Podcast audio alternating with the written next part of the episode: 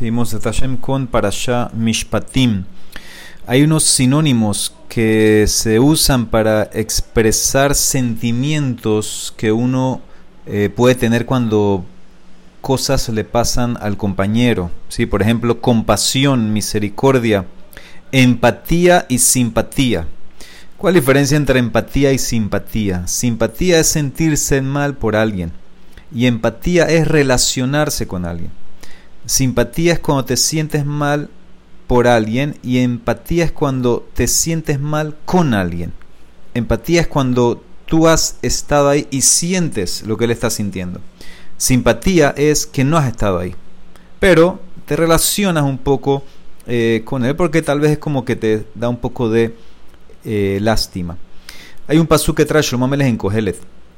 Dice que el sueño del trabajador es sueño, o sea, duerme, ya se ha comido mucho o poco, pero la llenura de rico no le deja dormir. Entonces, aquí en este pasuk eh, hay algo que no se entiende muy bien, porque el pasuk dice Shlomo Amelech, la llenura de rico no le deja dormir a él. Entonces, esa frase al final, a él, ¿a qué va? Está como que de más. Entonces, hay quienes quieren explicar, ese él es el pobre el pobre, el trabajador que debería estar durmiendo tranquilamente, la riqueza del rico no lo deja dormir a él. ¿Por qué? Porque él dice, este rico, mi vecino, tiene de todo, ¿por qué no lo puedo tener? Y eso lo mantiene despierto. Esa es una explicación, pero hay otra explicación. Una de las pruebas que tuvo Abraham vino, la primera prueba era Lejleja, que tiene que irse de su casa y cuando salió y entró a la tierra de Israel había hambruna y tuvo que de vuelta salir y sabemos que ya Abraham Avinu tenía una reputación de una persona que tenía o que ofrecía hospitalidad a las personas. Y todos sabían que si estabas un lugar donde descansar o comer era en la casa de Abraham, Avinu y Sara y Menú. ¿Por qué Hashem, entre comillas, le quería o quisiera quitarle esa mitzvah a Abraham Avinu? Y ya se cae hambruna para que Abraham tenga que salir de ahí. Entonces, tal vez se puede explicar que obviamente obviamente la mitzvah de Hesed que Abraham vino, eh, que hacía era otro nivel, la simpatía que tenía era otro nivel, pero tal vez no había empatía.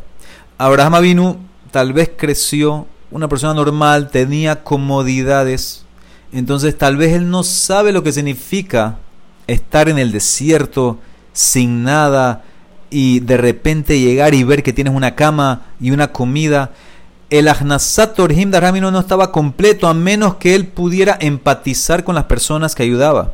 La prueba del Ejleja de salir de la casa en una época que no había comida, que había hambruna, entonces eso es lo que le permitió después poder sentir y tener empatía con cada persona que llegaba donde él. En nuestra parasha el paso dice que si vas a prestar plata a la persona, al pobre que está contigo, dice Rashi, cuando tú prestas tienes que imaginarte que tú eres el pobre una persona que ha sido pobre y sabe lo que significa que cuando llegan cuentas para pagar y no sabes de dónde sacar plata, entonces él puede empatizar con el pobre. Hay veces que la persona da y da simplemente para dar, para salir de eso, no empatizaste con el pobre. Entonces dice Rashi, tú tienes que, antes de sacar esa plata, tienes que imaginarte como si tú fueras esa persona. ¿Qué significa esto? Tienes que imaginarte que eres como el pobre, no tienes amigos que te puedan ayudar, no tienes familia que te pueda ayudar, no tienes tarjeta de crédito, tienes niños que necesitan comer, no sabes de dónde vas a pagar los gastos.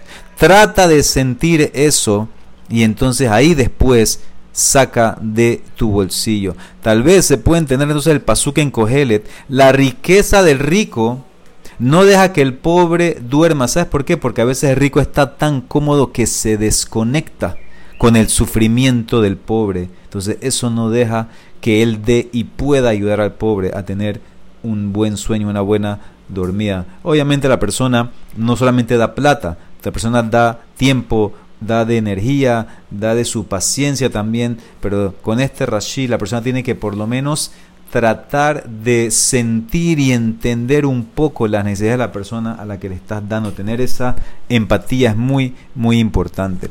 Sabemos que en la parasha eh, eh, muchas de las leyes, dijimos, están leyes entre la persona y su compañero.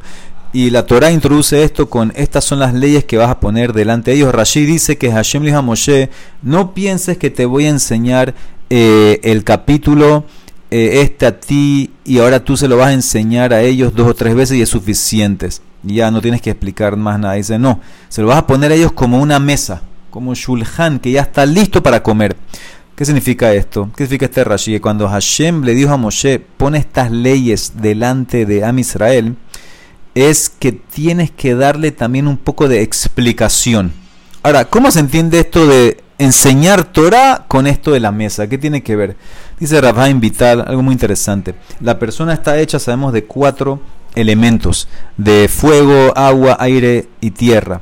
Todas estas, las cualidades negativas que tiene la persona, es eh, causada porque tal vez hay una fuerza que hace de más uno de estos elementos. Por ejemplo, ser arrogante es que tienes demasiado fuego, el fuego sube, entonces es como que quieres ser superior. Eh, también eh, los deseos de placeres prohibidos vienen del agua, que es lo que produce la comida y es un símbolo así de cosas que la persona a veces no se puede controlar. Los pecados del habla vienen porque tienes mucho aire y la tierra, que es algo que no se mueve, es tal vez pereza o depresión o inactividad. Entonces todo depende de los elementos. Si hay uno que está más fuerte que el otro, entonces va a tener alguna de estas cualidades negativas. Explica Erraba si la experiencia de traer un sacrificio al altar en el Betamigdash servía para corregir estas cosas y volver a restaurar el equilibrio correcto dentro de la persona el fuego constantemente quemaba en el en el misbea. La sal que viene del agua estaba en todos los corbanot. La persona hacía vidú y confesaba antes de hacer el corbán, o sea que usaba el habla. Y el altar estaba hecho en el lugar donde Hashem agarró tierra para crear Adama Rishon. O sea que traer un corbán incorporaba los cuatro elementos y eso era como lo que rectificaba así el tikkun de todas las fallas en la Neshama la persona y te volvía a restaurar y tener el equilibrio correcto. La Gemara en Berajot dice que después de la destrucción, la mesa de la persona es lo que hace capará en vez del misbea. Y por eso uno tiene que comportarse en la mesa, en la ciudad, con cabot, con respeto. Eso es como un acto religioso que estás haciendo cuando estás en la mesa. Dice Rafael Vital que su, el, rabino el Arizal se aseguraba siempre de comer en una mesa que tenía cuatro patas. ¿Por qué? Porque esos son los cuatro elementos del alma que necesitan corregir. Y como la mesa representa el altar donde traes el corbán, entonces tiene que tener esas cuatro patas para arreglar los cuatro elementos. Sabemos que la Torah también, dice Rasmansur, tiene cuatro categorías. ¿sí? La palabra pardes son cuatro letras, Pshat, Remes, Derash y Sot, que son las cuatro áreas de conocimiento de Torah y son como las cuatro patas de la mesa y eso corresponde a los cuatro elementos de la Neshama. Si la persona estudia las cuatro áreas, entonces puede reparar todas esas imperfecciones que tiene dentro de la Neshama, puede acercarse a tener perfección espiritual, puede tener el equilibrio y por eso cuando la persona le enseña Torah a alguien, eso tiene que ser la meta final, incorporar todas las áreas del pardés para ayudar a la persona al que le está enseñando, a su estudiante, que perfeccione todas esas áreas en la Neshamot. Tal vez es la cabana de Rashi, comparando enseñar Torah a una mesa que está puesta. Rashi está comparando enseñar Torah no a la comida, sino a la mesa mamash, que la Torah tiene que estar preparada delante del estudiante como una mesa de cuatro patas, que eso incluye todos los elementos del estudio de la Torah, las cuatro partes, el pardés, ¿para qué? El propósito cuál es? Rectificar los cuatro elementos en la Neshama de la persona. Ese tiene que ser el efecto que la persona tiene que buscar en el estudio de Torah. No es solamente adquirir sabiduría, sino también tikkun, rectificar, arreglar tus Neshamot arreglar, conseguir de vuelta ese equilibrio en las cuatro cosas que hacen o que forman a la persona para que podamos ser más puros y más perfectos y seguir sirviendo a Hashem como tiene que ser. Baruch Olam, amén de amén.